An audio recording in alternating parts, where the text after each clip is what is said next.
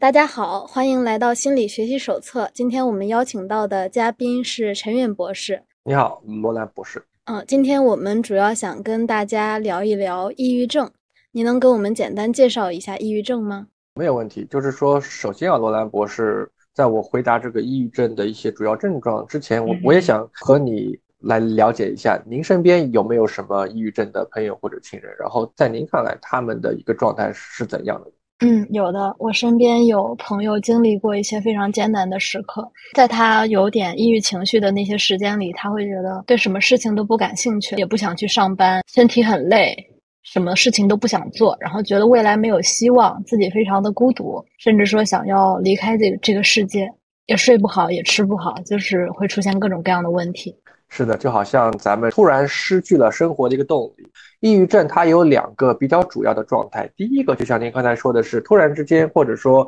慢慢的，因为某些原因，我们发现我们什么都不想做了。就是我们可能以前喜欢去购物啊，和朋友吃饭啊，去打球啊，去看电影啊，或者说做一些自己喜欢做的事情啊，去工作啊，去学习啊。但是可能当抑郁的症状出现之后，咱们什么都不想做，觉得做什么都没有意思，或者说我们每天觉得自己可以做的，可能就是自己待在家里睡觉。很多时候我听到我的病人跟我说，等我睡着了，我也就没有那么伤心了，对吧？然后醒醒来之后，发现这样的一种情绪，他又回来了。对他们可能还会有，比如说一个人喝酒，或者说，嗯，就是消磨时间。有句话叫什么“借酒消愁”嘛，对不对？但是我们要记住后半句是什么？是愁更愁。年轻的一代是去打游戏、去玩手机、去看短视频，就是相当于把自己给限制在这样的一些可能对于他们的未来没有太大帮助或者价值的行动上面。这样一些行为的目的是逃避。或者说他就是觉得我什么都不想做，然后第二点啊，抑郁的主要症状就是持续的心情的低落，就好像心里有一块石头一直压着我，或者说头顶上有一块乌云，我们觉得天不会再亮，未来没有什么希望，整个人都非常沉重。就好像失有一种失去方向的感觉，它这也是一个抑郁症的主要症状，就是一个非常持续的心情的低落。然后如果说这个症状比较严重的话，可能会有一些想法说，我觉得活着没有意思了。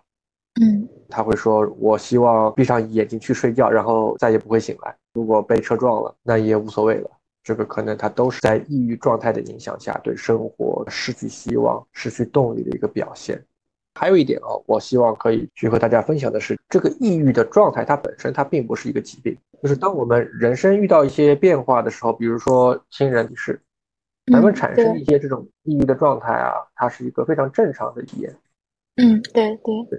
就是说真正我们说哦，到了这样一个抑郁症，或者说到我们需要去治疗的这一个程度，更多的是这个状态持续的时间它超过了一个度，严重程度也超过了一个度。然后这样的一种状态，同时对我们的生活产生了一个比较明显的负面的影响。那这个时候呢，就是进入了这个抑郁症的范畴。那我们可能就需要去做出一些改变。嗯，那我更多的是有这种医学方面的处理抑郁症的经验。我也想听您从心理治疗的这个角度来探讨一下，您是怎么看待抑郁症的成因的？嗯。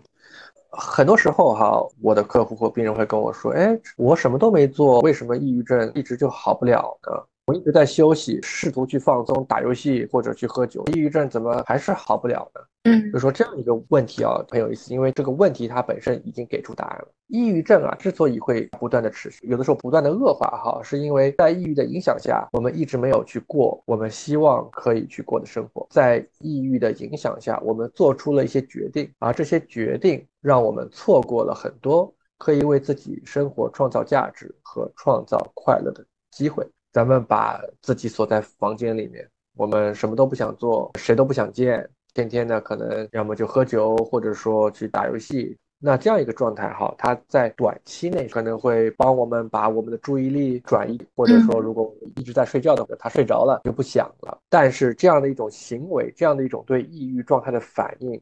它的一个长期作用是什么？是把我们和可以让我们感到真正快乐的，或者对我们真正有意义的生活给。隔绝开来了，然后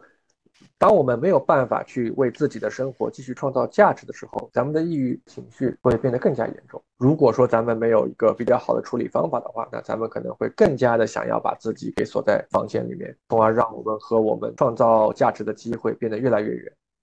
那这就是一个死循环，一个恶性循环。感到抑郁，什么都不做，什么都不做，让我们感到更加抑郁。然后抑抑郁的症状让我们更加什么都不想做。的，对。抑郁的陷阱就是，很多时候咱们会告诉我们自己说，哦，等我心情好了，我就去做什么了，去和我朋友去吃饭，或者说我就去上课了，我就去学习了，对吧？啊，这个逻辑在表面上似乎是说得通的啊，但是最后往往发生的是，我们从未做到我们告诉自己要做的事，同时我们的抑郁情绪也从未改善，这就是一个抑郁的陷阱。所以说，如果你发现你在告诉你自己，等我心情好了，我就开始做这样一件事情，那可能你已经在这个抑郁的陷阱里面了。那我们要做的就是需要去做出一些改改变。嗯，这个抑郁的陷阱真的是非常的有趣。那从心理治疗的角度来讲，您会如何帮助有抑郁症的患者，或者说有抑郁情绪的人去改善他们的这种抑郁的状态呢？我们知道了抑郁的陷阱是一方面啊，我们如何去破局是另外一个方面。就说说起来很直接，很容易懂，但是做起来很难。就是说，咱们要学会，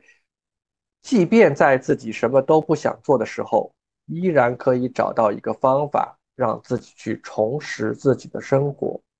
或者换句话说，就是说，让我们的生活被自己所主导，而不是一味的被抑郁的情绪所主导。咱们如果回到那个抑郁的陷阱啊，它之所以是一个陷阱，它的一个逻辑是什么？就是说，咱们要情绪先好，然后再做些行为，对不对？而我们从这个抑郁症治疗上的话，咱们得要把这个顺序给倒过来。嗯，我们要由行为来主导情绪，而不是由情绪来主导行为。即便我感到什么都不想做，我依然去做这样一件事情。比如说，我依然去和我的朋友去吃一顿晚餐，去有一个聚会。我们之所以要这样做，是因为当我们去做一件事情之后，我们往往会发现，哦，其实这件事情它并不是那么难，并不是说我做不到，并且在我做这件事情的过程中，我可以体会到我的情绪可能会有一些改善。可能我发现，哦哟，其实跟我朋友吃饭还是蛮开心的，即便我在去之前觉得，哎呀，这肯定没有什么意思，非常无聊。但是当我坐下来跟朋友一聊天，聊到了一些话题，哎，我的心情还真的就改善了。你看这样的一种顺序，它就可以慢慢的帮我们学会说哦，即便我的抑郁情绪跟我说啊，这个世界上做什么都没有意思，但有的时候我没有必要听他的。对，一旦我去做了一些事情，我有可能会发现，哎，其实还蛮有意思的。那这样的一种状态就会慢慢慢慢的帮我们形成一个更加正面的这样的一个循环，就是我感到抑郁，我还是去做事情。做事情让我的情绪有所改善，那我们之后，即便我们感到抑郁，我们依然有可能去从事同样的这样一个事情。那慢慢慢慢的，咱们这个抑郁的情绪就会得到改善。为什么呢？因为我们重新开始生活了，我们走出了抑郁给我们画的这样的一个圈，我们会发现，哦，其实生活还是可以非常非常美好的，生活还是有可以让我快乐的点点滴滴的。这个就是个抑郁症治疗的一个大方向哦，但是它做起来非常困难，为什么呢？就像我们刚才举的这样一个例子哈，就是一个人如果在抑郁的影响下的话，他可能觉得什么都看不到了，对对吧？就好像一个人戴了一个眼罩哦，他眼前是一片漆黑，那你和我可能是旁观者，对不对？我们说，哎呀，其实生活充满了阳光，对吧？你看这边，你看那边，但是他看不到。因为他的眼前戴了一个眼罩，在他的世界里，他生活就是一片漆黑的。之所以抑郁症治疗困难，它并不是说哦生活中缺乏了这样一个美好，而是说当我们在这个情绪影响下的话，我们很难去注意到，或者很难去接触这样一些美好。所以说，咱们如果希望自己尝试从抑郁的这样的一个心态里面去慢慢去走出来的话，要学会哦，即便我们看不到希望，嗯。依然去帮助自己，先试着，比如说站起来，对不对？我们可能躺着什么都不想做，我们先试着站起来，从床上下来，也许咱们可以试着，当我们完成这一步之后，也许我们可以试着再走两步，再往前走两步。即便我们什么都看不到，我们试着走一走。我们可以做一些在我们得抑郁症之前可能看似微不足道的、之前可能都不当回事的事儿，比如说出门散个步，出去吃顿饭，或者做一次运动，